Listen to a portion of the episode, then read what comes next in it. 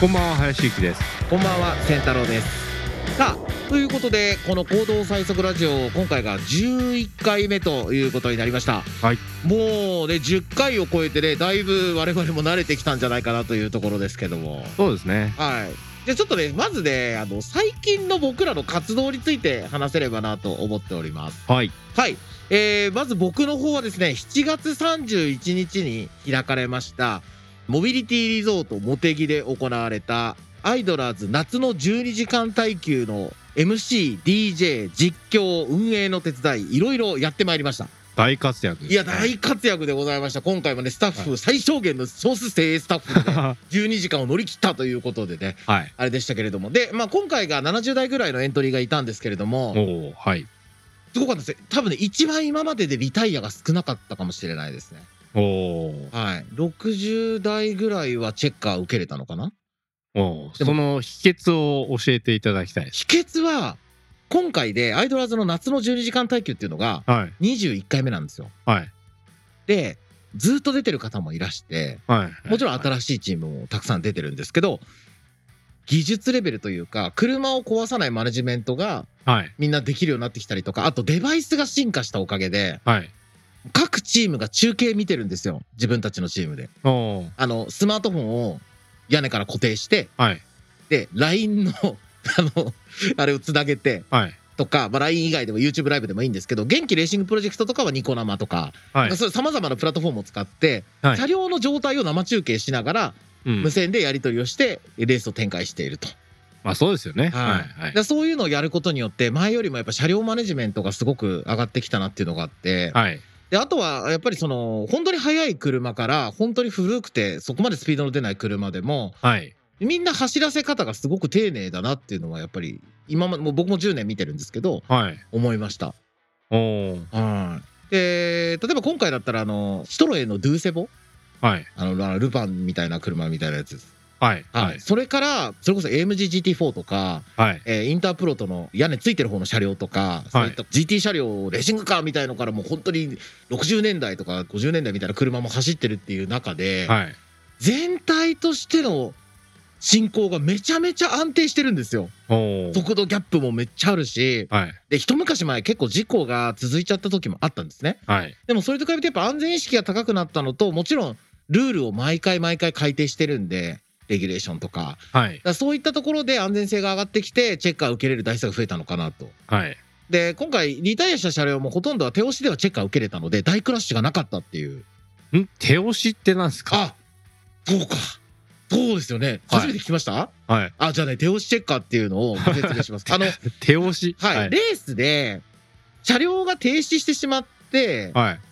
ピットに戻ってもそのまんまレース終了しちゃうと、はい結果受けれないじゃないですか。はいそうですそうねすると DNF 扱いになりますよね。Do Do not not finish ですよね。はいでもそうするとリザルトにはい DNF って乗っちゃいますよね。乗りますねはい。思い出が作れないんですよ。ああはい まあまあそうまあまあ DNF という思い出がそうですね。はいですで、ねはあいの、まあ、アイドラーズ以外でも他のレースでも、まあ、あの、いわゆる非公認でよくあるんですけども、はいえー車両が動く状態であれば、はい最後全車チェッカーした後にはいこの車両をピットロードのエンドのところに待機させておいてはい全車チェッカー後にその車両をチームで手で押してチェッカーを受けさせるっていうのがあるんですよ。へえこれがねなかなかね感動なんですよ。ああ要は例えばあのー本当にすごいのがあるとあの、はい耐久レースとかってレース終了の直前にはいあの救済措置を行わない時間帯っていうのが必ず設けられてると思うんですね。はい例えば12時間だったら残り15分とか残り30分だったら停止車両は、あの危険だったらどかしはするけどはい中まで持ってきてくれないからもうレースに再復帰できないっていう、はいでその状態とかが発生した時にそこでレース終わっちゃうじゃないですかはいでレース終わってみんなそのすごい12時間とか何ヶ月準備して頑張ってきて車止まっちゃったってなった時でも最後全員で泣きながら車を手で押してはい結果を受けるっていうところにそのすごいねクライマックスが来るんですよ。ああそういうことなんです ね全然刺さってないじゃないですか。これめっちゃ感動するんですから、あーこれは。あそうですかボロボロにただ、これも、手押しチェッカー受けるには、車両が転がせる状態じゃなきゃいけないので、はいはいこれ派手にクラッシュしちゃったら手押しも受けれないんで、本当に DNF になっちゃうんですよ。そうっすか。はい。まあ、アイドラーズの場合ねなるほどまあいろいろんな世界があるってそこうそうとですすねでいろんな世界があるし、やっぱこれ思い出作るのが、あの、まあアイドラーズその、そもそもの、こう、ミッションなので、はい。はい。まあ、そんなことをやってました。はい。はい。林さんどうでした最近は。そうですね。今後、配信されるあの YouTube 番組ですけど、はいガチャピンとムックのムック、はそうい。赤い方ですか赤い方ですね。はい赤くて頭にプロペラついてる。ああ、ついてた、ついてた。はいは。はいいケムクジャラの方ですね。はい、はいで、あの方と、はい。ね えとあの方はい。。まあ、5歳らしいんですけどね。嘘つけよ だって俺が5歳の時にはもういたもんはい、なんですけど、まあ、永遠の5歳のはいはいはいあのムックと、はいまあ、万博に関係するイベントのあの紹介っていうことで、あ大阪万博ですね、はい2025年のそうですねはいそちらで番組に出てましたね。あーまああの C1 株式会社は2025年の大阪万博、はい、えーこちらの競争チャレンジというものに参画してる企業の一つそうですね。でしたよねはいはい、あのなんかあれですよね SDGs とかはい、サスティナブルみたいなあの意識高いやつですよね、はい。はいな ので、えっと、こんだけ意識高いんだぞっていうことを、おおムックに、はあいの語り倒してですえねムッ。ク大丈夫なんですかムック意識高くなさそうじゃないですかい や、ムックすごいんですよ。なんかまあ、多分あの、5歳じゃなくて50歳ぐらいだと思うんですけ ど、まあ多分マジでそうだと思いますはいはい、なのでその50歳の知見をはい存分に発揮していただいてですね、えあのビジネス的にこうなんじゃないですかとかなんかそういうような話も5歳の方から「ああそその通りですね」っていうようなえコメントをもらったりしましあたれですねか。ムック側からもうなんか言ってくるんですかそうですよなんでムックはもう分かんないとかそういうこと言わないですから。なんだなんかムックって「はいえー、そうなんだへえなんとかですぞ」とかって言ってるだけだと思ったらああまあ「ですぞ」とは言うんですけど、あのちゃんとしたことを言って「ですぞ」って言います。え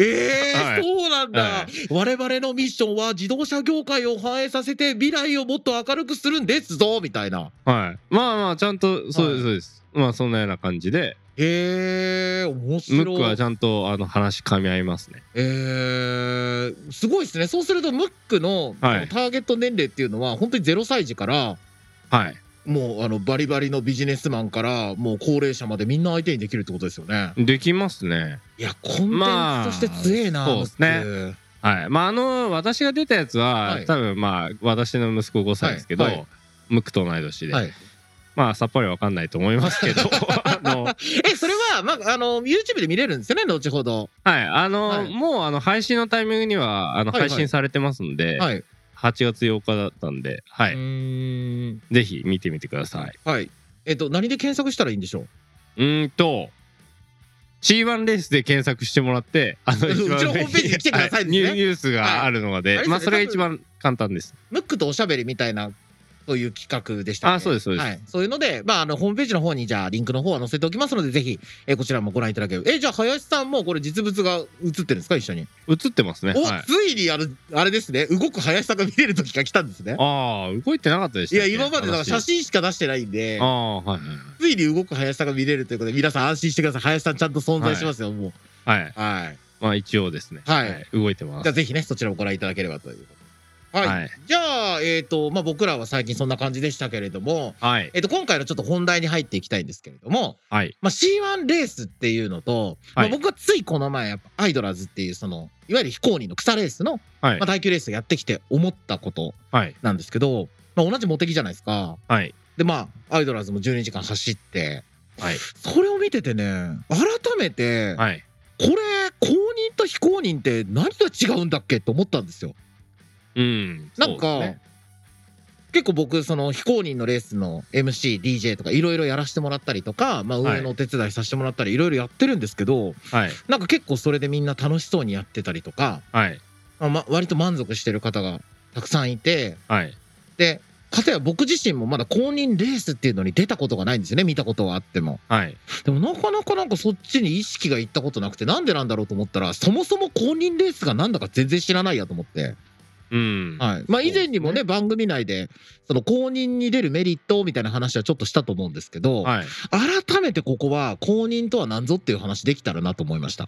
そうですね。はいあの、まず、あの、公認っていうのが、JAF が公認してるかどうかってことですね。ね、あのいわゆるあのレッカー車とかやってるあの JAF ですねはい。日本自動車連盟 JAF はいはい。でまあ、最近の活動で、まあ、言いそびれましたけど、はいあの JAF とのそのレギュレーションの詰めが終わりましてはい。でロールバーのはい規定が固まったところなんですね、はいはいはい。なので、えっと安全面で、はいまあ、問題ないかどうかっていうのをはい見てるのが、まあ、JAF のあのレース部会とか技術部会とかありますけどえじゃああれなんですか林さんと JAF で、このはい C1 レースのレギュレーションの中のそのロールバーどうするって話を直接話してたってことですかはいしてましたえー、え、それって公認レースみんなやってるんですかえっ、と新しいフォーマットだと部会通るんですけど、はい。もうすでにあるルーはいルを適用して、まあその中で粛々とやりますっていうレースであれば部会まではいかないです。ああ、そうなんですね。で、その今回、その、じゃあ部会に行った要因っていうのは、はい。ロールバ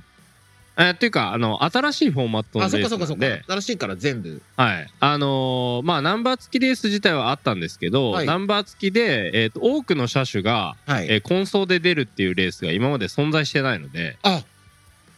そうなんだ、公認レースだと。はい。公認レースだとないので、これちょっと、林さん、これもっと早く世に言って出るべきでしたわ。あれ言ってませんでいしたっけやいや、なんか言ってるんですけど、はい。あの今までなかったわ。なんで、えっと今まであの JAF とその部会まで行って話をしてるのって何かっていうとはい。新しいレースだからなんですよ。その枠組みとして新しいから JAF もそれが安全かどうかっていうところをちゃんと精査しなきゃいけないよあそねうっですよてね。なってちょっと皆さんねちょっとご迷惑をおかけしつつはい。ロールバーの規定がようやくはい。決まりましたっていうところですね。ちなみにそれ決まったのは何で決まったんですかあの、もともと話してたはい、点数とかの話ですかロールバーのバーの数。あーそうですね。はいえっ、と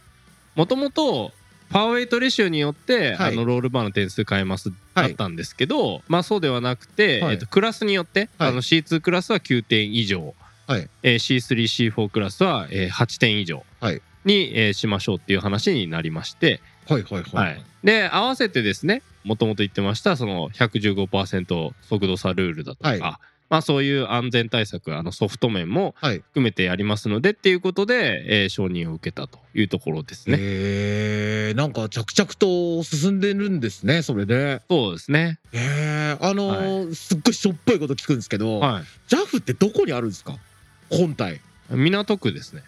いや、え、はいあの、あれですか僕、だから、首都高速の芝公園の近くに JAF 見えるんですけど、あれですか、あれ東京支部じゃないですかねああれまた違うんだ。あの私もあの一回間違えてその本部に行くべきところ東京支部に行ったりもしたんですけど、はいまあでも歩いて15分ぐらいの距離に本部とえ東京支部とって別の場所にありまあーすそうなんですねあのね。辺にあるんですね。すいません、急に素人みたいなこと聞いて、はい行動最速ラジオ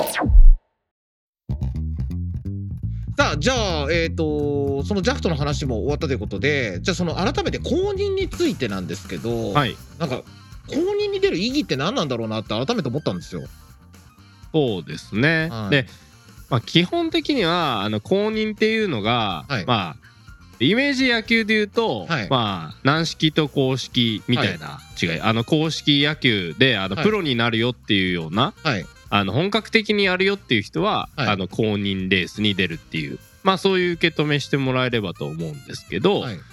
なので車のレースを、まあ、仕事にしてですね、はいやっていくぞっていうようなドライバーでありエンジニアっうんていう方々であればまああの草レースをやってるとまあその仕事になっていくっていうところではないですので、まあまあまあまはい、基本的には公認レースに出てまあきっちりとその公認の記録を残していくでそれで認められていくことが必要になってくるというところですね。あ。そうか。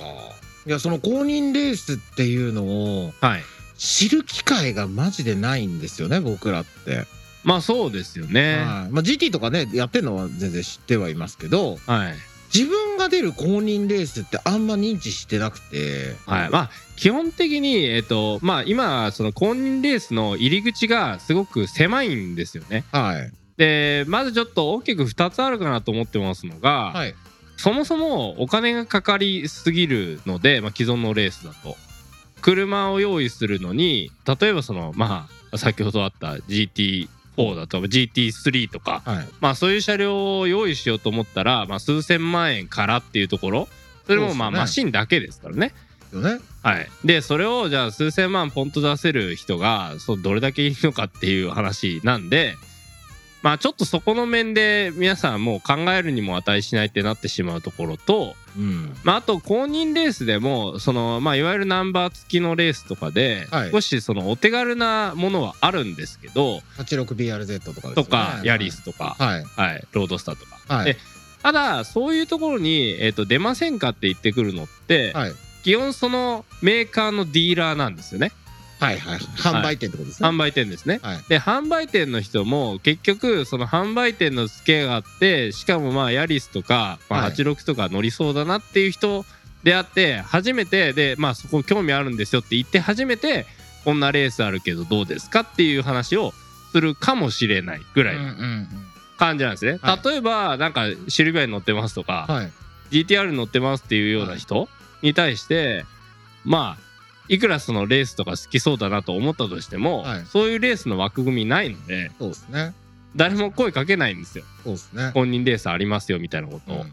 僕なんかあの普段ボルボ乗ってるんで、はもう全くですよ。もうスポはいーツ走行すら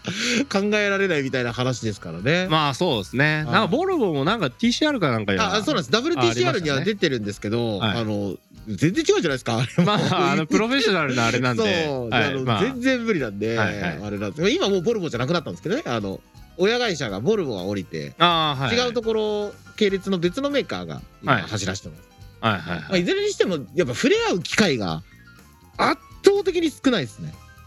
そうですねだってはっきり言って 86BRZ とロードスターとヤリス乗ってる人、はいで一部そのディーラーがそういうのやってるところはいぐらいしかそういう通常の接点はないわけですよねディーラールートでいうと。そうですねうん、その時点ですごい少ないし、はいであとはまああの、ね、自分が行ってるショップがそもそもそういうの出てるところだとか、はいあとはまあ会社単位でそういうの出てるところ雑誌とかはいそういうのがあるからっていうことで間口が圧倒的に狭いですよね。そうですねでそこで C1 っていうのはどうあろうとしてるんですかなので C1 はあはのい先ほどあったような、まあ、はいどんな車種でも、はいまあ、公認レースという枠組みのものに出られるっていうところになりますので、うんそういう意味では、えー、と車好きであるという条件さえ満たせば、はいまあ、車好きで、えー、と走り好きはいであるという条件さえ満たせば、まあ、そのままの車で出られるっていうところが、まあ、完全に、まあ、障壁としては下がってるところかなっていうところと、はいまあ、あとはコストとしても、まあ、どれだけその、まあ、カスタマイズするかによって、まあはいはいあの違いますけど最低限のコストっていう意味では、まあ、今までのレースとはまあ比べ物にならないぐらいあの少なく済むっていうところはありますね。 T4 だったら、えっと、はい100万がコストキャップだから、それ考えると安いことにもなりますよね。はい、え、これ考えると、じゃあ、はいディーラーで、はい今まで、そういう 86BRZ、まあ、要はトヨタか、はいマツダかしかなかったわけですよね。はいまあ、正確に言うとあのアウディとロータスとっていうところですかねあとは。はいはいはい。はいはいそうですね。で、そういうところに今度は、さらに別のメーカーとかも、ディーラーレベルで入ってきたりもできるし、はい、そのまま広がるってことですね。そうですねなのでまあディーラーだけじゃなくてうん。例えばまあいわゆるチューニングショップ、うん。えーオートバックスとかアップガレージみたいなうん。そういうどこのメーカーのものだけ売りますとかそういうところじゃないうん。会社さんも、まあ、そこのあの加盟店さんですねうんっ。ていうところも全然お客さんにあの出てもらえれば、まあ、そのショップの、えー収入になるわけですから、はいはいはい。はいでまあ、えー、とこのショップはいいパーツえー提案をしてくれるとか、うん。そういうようなことがまあショップの、まあ、売りにもなってくる、おうーん、こういうことなんだところです。ね。であの、まあ、技術力としても、はい。まあ、このショップは持っていると。うんあのマシン仕上げられるぞっていうようなところもあの他のショップとの差別化に使える話になりますね。あーじゃあ、えーあとはその公認で、今はこうショップ単位だったりとかディーラー単位の話してましたけど、はい今度ドライバー側はい。も、その C1 ならではのドライバーに対する意義って何かあるんですかそうですね。えっ、とまあその意味では、いえーと今実際にですねあの C1 レーシングとして、はい。まあ、バーチャルのトップドライバーをはい。 4人要してですね、はいまあ、チームとして活動を始めてますけれども、はいまあその、まあ、4人含めて、はいえー、とトップドライバーの説明会でもお話ししたのが、はい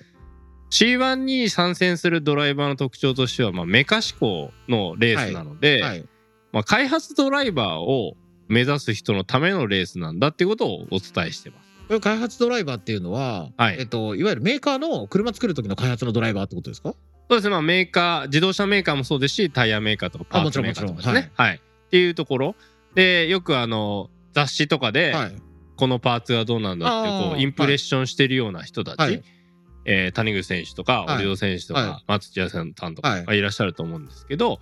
まあ、そういった皆さんが、まあ、今ですね、あのー状況的にはですね、はいあのその後継者たる若手っていうのが不在だというふうに私解釈してまして、はい、もう本当申し訳ないです。僕がなるはずだったんですけどね。あーそうですかちょっとね、僕にはね、ちょっと資金力と技術力と、ああそうですすべかてにおいて追いつかなかったんで、あれなんですけど。でもまあ仙太郎さんも C1 に出てもらえればあなれるんでどうあのいやはいー、じゃあちょっとね、C1 クラスにちょっと挑みたいですね、僕はね。ああそうですねははいい、まあ、多分エンジンのかけ方すらわからないと思うんです けどね、シンカーとかになると。いや、でも、はいその、実際、僕、今、ふと思ったんですけど、はい。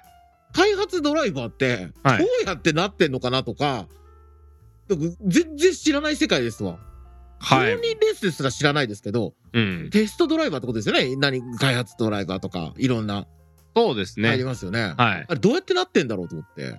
まあ基本的にはそのまあ私もそんなに詳しいわけじゃないですけど、あのまあメーカーさんが、はいあこの方はこのパーツの違いとかはい。が評価できるはい。ドライバーだっていうことをまあ認知されれば、はいまあお声掛けがあってなるっていうものだと思うんですけど、おーはいでまあもともとは谷口さんとかはい含めて、まあストリートからはい。のルーツの方々だと思うんですけど、まあ、そういう方々ってパーツを自分の車、はいあのいろいろつけたりしながら試しながらこうマシン仕上げてきてるわけですね。はい。はい。でそのまあ過程でどういうものつけたらどうなるよねっていうような話って、まあ、体得してこられてでまああのその後に、はいえーと公認レースだとかに、えー出るようになったっていう方々なわけですけど、はいまあ今最新の状況で言うと、まあ、レーシングカートをその56歳の時からやってっていうところで、まあ16歳でその限定ライセンス取りましてっていう風に、はいまあなったそのスーパー GT ドライバーとか、はいまあスーパーフォーミュラのドライバーなんかは、はい。結局レーシングカートとかフォーミュラとかはい。まあ理想化された状態のしかもほぼワンメイクに近いようなマシンにしか乗ってきてないんですよね。はい。でそうするとまあどのあの足回りがどうだとかそういうことを、まあ、評価する経験をもう積んできてないので、ああ、まあ、はい、極端な話言えば、車って、あのその、スポーツカーだけじゃないじゃないですか。はいいろんな用途のいろんな車があるわけじゃないですか。はいそうなった時に、その本当にピュアなはいレース畑でずっと来てると、はいそもそもパーツの比較評価とか、はい新しいパーツにチャレンジってあんまり機会が少ないってことですもんね。そうですね、もうあむしはいろそういう、あのまあ一緒にしようとしてるんで、はいあのチャレンジしてくれるなっていうのがあのーレース逆に運営側のはいそうです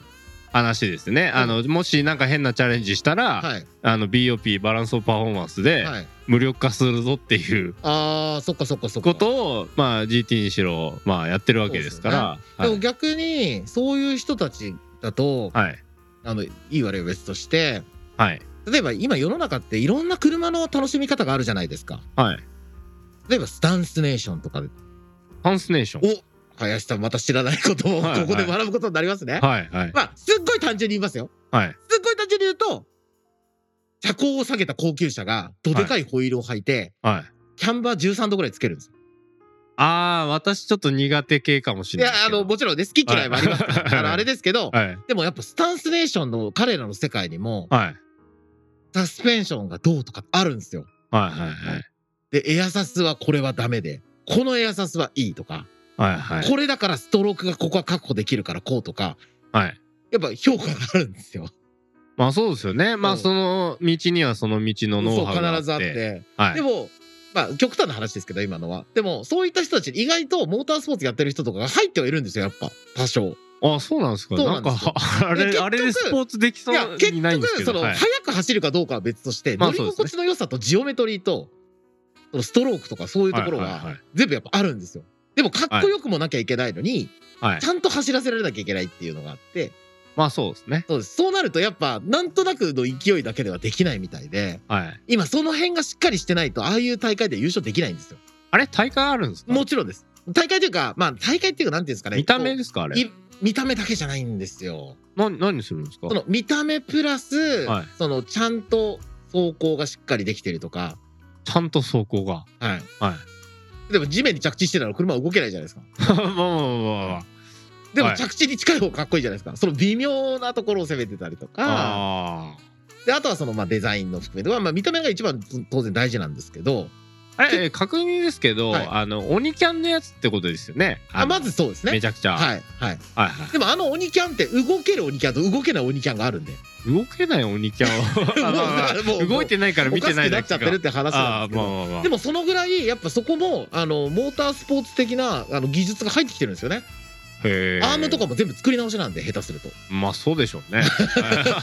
はい。らその時にね素人がそういうのやってもあのできるわけないので危ないんで、その辺とかをやってたりとかするからまあ今のは極端な話ですけどでもそうやっはいてはい自動車って幅広い裾野があるんで、はい単にレースだけやってる人っていうよりはいろんな経験を積んでるドライバーのがやっぱりメーカーに対してはいいのかもしれないですよね開発っていのはそうですね。で今もちょっとまあ私どちらかというとその先入観で、はいそういうあの鬼キャンのあの車がはいあんま速く走れないんじゃないかって、まあ思っちゃってるところはい反省しなきゃいけないかもしれないですけそど。まあ、実際にはまあその F1 とかでもまあはいフロントはネガティブキャンバーついてますし、はいまあ市販車からしてみると少しそのまあフェンダーの中から少しあの出るようなはいそういう車になったりもすると思うんですけど、はいまあそういったことも含めていろいろなことが試せるはいっていうところがまあその C1 の良さかなとは思ってるんですね。えー、なんでうんあのその、えー、とスタンドネーションでしたっけダンスネーションですねス。タンスネーショはいン。いい覚えてくださ い。本当に後で覚えてください。ちゃんと履修してくださ。はいい、スタンスネーションの車で別に C1 出てもらうっていうとも うあれ保安基準には一応多分あのフェンダーの上のな何度から何度ってあれはい入ってるじゃないですか。その下が出てますけど。下バリ出てるんで、ちょっと車検は無理ですね。ちょっとあれ車検で無理ですかね無理ですね。下出過ぎですね。あれの出過ぎ規定あったんですかよねうな気がしますね。はいはいまああのそこをちょっと確認してもらったらあの保 安あのまあそれなんでそもそも あの保安基準あのまあ私の公式的な立場としては、あの保安基準にのっとった車であの普段走ってくださいねっていうところなあんあもでちろんですね。まあまああの、はいそこに収まるぐらいのメガキャン度合いはいの人たちであればまああの C1 出てもらえるのでまあそうですね。あの実際彼らの大半っていうのは置き車っていうジャンルなので、まはいあ走行を前提にしないっていうのがあるんですけど、おなんかコンテスト的には走行がって言ってましたけどはい、でも実際そのスタンスネーションとかだけではなくて、まあイタ車とかの業界もそうなんですけど、はいあのただ単に見た目がかっこいいだけはい他全部捨てっていうのははいもう一昔前の話になっちゃってるんですよ、はいはいはい今ってかっこいいプラスちゃんと走るとかはい板車なんてはいスポーツカーよく使うじゃないですか板車ってはいもうタイム出てる車じゃないとダメなんですよお昔早いかつ早い数ですはいだから僕あの板車屋さんちょっと仲間と一緒にやってますけどはいうちのデモ車全部走行会とかで優勝するレベルのしか作ってないですうんあの表に出すのは、はいお客さんならどどんなのでもやるんですけどうちの看板として出す車に関しては、はきっいちりそのクラスで優勝クラスのタイムを出しつつかっこいいいた車だっていうところでやっぱどっか出ると優勝するんですよね、うんそのぐらいニーズがレベル高いんですよおーなんか一昔前と車ってなんか変わってきたなって思ってその見せ方がはいはいはいただ僕一つ思ったのがはいダンスネーションだろうがいた車だろうが、まはあ、い走り屋だろうがなんだろうが、最終的にはやっぱスポーツカーの技術が必要だっていうところはいスポーツ走行できる車両だったり、はいスポーツ性能の高い車が、いろんなジャンルで、やっぱり、その車じゃない、スポーツ性能が高いっていうことが再現できる能力はいが、どのジャンルでも求められてるなっていうのを思いました。そうですね前よりも。はいなんでちょっとそこのあたりがあのーまあ C1 うんとかで言うと、その車を仕上げる方向性の作り方としては、まあ、速さっていうところのベクトルは、まあうん共通してあるんですけど、そうですね。まあ、それ以外の要素としてはどういう表現をしていただいても、まあ、それは出られるっていうところであったり、うんまあ、先ほどのその板車あはのい仕上げる上で速くなきゃっていう中でも、はい公認レースのこれこれのクラスでこれだけのあの成績を出してますよっていうのが、まあ、一番の実績だと思うんですよね。まあきっちり残りますからはい、で、まあ、そういうこと確もあのうちのそのドライバー含めて言っているのが、やっぱりあの雑誌とかで話をするにあたってもですね、はいこの車がすごい気持ちいいんだよとか、はいこの車はあ全然違うねとかあの最高だとか言ったりするんですけど、はまあそれってまあその言ってる人の信者には届くんですけど、はいそれ以外の人は何がいいのかわからないっていうところになるので、はいまあ、どこまでもこう定性的な表現にこうとどまるのではなくてはいあの数字で話ができるエンジニアでありドライバーにならなければダメだと。あいう話はしてまして、えー先ほどの速さに関してはーはいどこどこで、えー何分何秒で走れますよっていうところであったり、はいまあ、あとは公式戦のはいここで、まあ、あの優勝しましたとか、まあ、そういうような、まあ、誰が聞いてもあなるほどねって思えるような、まあ、そういう存在にあなっていくことっていうのを目指してもらいたいなと思ってますね。うんまあ要はドライバーとしてはい、そのただ単に速さだけで、はい例えばレースの道そのままこう GT までもしくは F1 とか、はいそういうドライバーとしての道だけではなくて、はい、まあ、これから先例えばその C1 レースで結果を残すことによってはい、どこどこメーカーの開発ドライバーになるとかはい、雑誌の評価の仕事をやったりとか、はい、まあ、今現状もね雑誌の評価の記事とか見ると一番最後のところに書いてあるのは何々のレースやってましたみたいなのが大体だと思うんですけど、はい、まあ、そういうのが道としてしっかり見えるっていうことですよね。そうですね。うーんそういう意味ではすごく意義のある、そうですね。こなとのでで、すねあの、はい C1 レーシングであったとしても、はい例えばそのインプレッサーに対して、はい、あの、あインタイプ言ってよかったんでしたっけ タイヤをあ、いいですあよいいいいですよ。あの、SNS でも上げてます。あそっかそっか、はい。はいなので、 GRF のインプですねはい、そうです。なんで、ちょっとそれも、タイヤを、はい例えばその4メーカー、5メーカー分、はい比較テストして、はいどこの銘柄が、えー何分で、どこの銘柄何分でっていうのは、まあ当然のようにやるでしょうし、まあそれは分かりやすいからタイヤ上げましたけど、はいまあそれ以外のパーツでも、はいこれ変えたらどれだけの効果が出るみたいな話って、はい、全然あの出せる話なんでうーんでそれもまあ例えばそのどこどこタイヤさんはいの、まあ、サポートでやってるチームですよってなったらまあそのどこどこタイヤさんの情報しかわからないんでそうですね同じマシンで比べてないから、はい結局のところそのタイヤがどれだけのパフォーマンスの違いなのかっていうのはうやむやになるじゃないですか。はい通常あのはい普通のレースに、はいなんでそういうことにはならないのので、あのアインプレッサーに最適なのはあこのタイヤなのかっていうところの解が出る、ああそういうことですねだからあの、はいまあ僕よく聞くのがはいタイヤサポートされるってまああるじゃないですかはいそのタイヤしか使えないけど、はいそのレース以外の部分で、はい他のメーカーのタイヤ使うことってあるじゃないですかはいあっちのがいいって言ってるドライバー割と聞くんですよドライバーとかチームとかそうですね私もあの なんなんで結構あの昔そのスポンサー営業をするときに、はいそのパーツスポンサーには気をつけろって言われてたのはその点ですねなんでステップアップを目指指すときに生地か、えっとどこどこブレーキのはいなんか使っちゃうと結局戦闘力がないからえその、えっと1年はいに関してはお金が少し楽になったとしても結果が残らないよと、はいい、やでもそっれていうような話はありますすね。チーム運営って本当に難しいなと思いますねそういうところでは、ま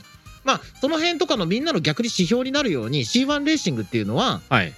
ドライバーの成長ももちろんはいそれから未来の開発ドライバー未来の評価ドライバーいろんな道もあるけど、実はみんなの車の性能を上げるための実験場にもなってるっていうことですよね。そうですねはいなのでまあ実際にはあの C1 レーシング以外のチームの皆さんについては、はいあの当然どういうそのカスタマイズを予定してるとか、はいあの C1 株式会社側には、はいまあ、まあ改造申請の形で、まあ、来るわけですけど、はいまあ、その情報は C1 レーシング含めてはい他には開示はしない情報は漏らさないわけですけども、はいまあ、C1 レーシングだけはちょっとまあ全部そういうあの、まあ、少し不利にはなりますけど、はいまあ、そういうあの皆さんにこういうあの活動っていうところをおすすめしたいだとか、はいあのこういう意義のある活動なんだっていうところを知っていただきたいというのがあってまあそういうところも情報公開していこうかなと思ってますね。うん。そうなんですね。まああの僕一つだけ言えることは、はい。のだけはどんな車も入っちゃダメです。あこれ今の全部 P でお願い します。はい、はい はい。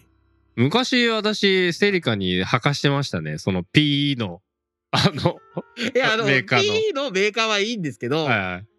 あのタイヤだけはダメですわ。ああそうなんですかはい。僕の周りにすごくいいデータがあるんですけど、はい全員事故ってます。一人残らず。事故る、はい事故るほどってのはバーストするとかそういうことですかあ耐い久や性がなバいーストじゃないですね。コントロールできなくなりますね。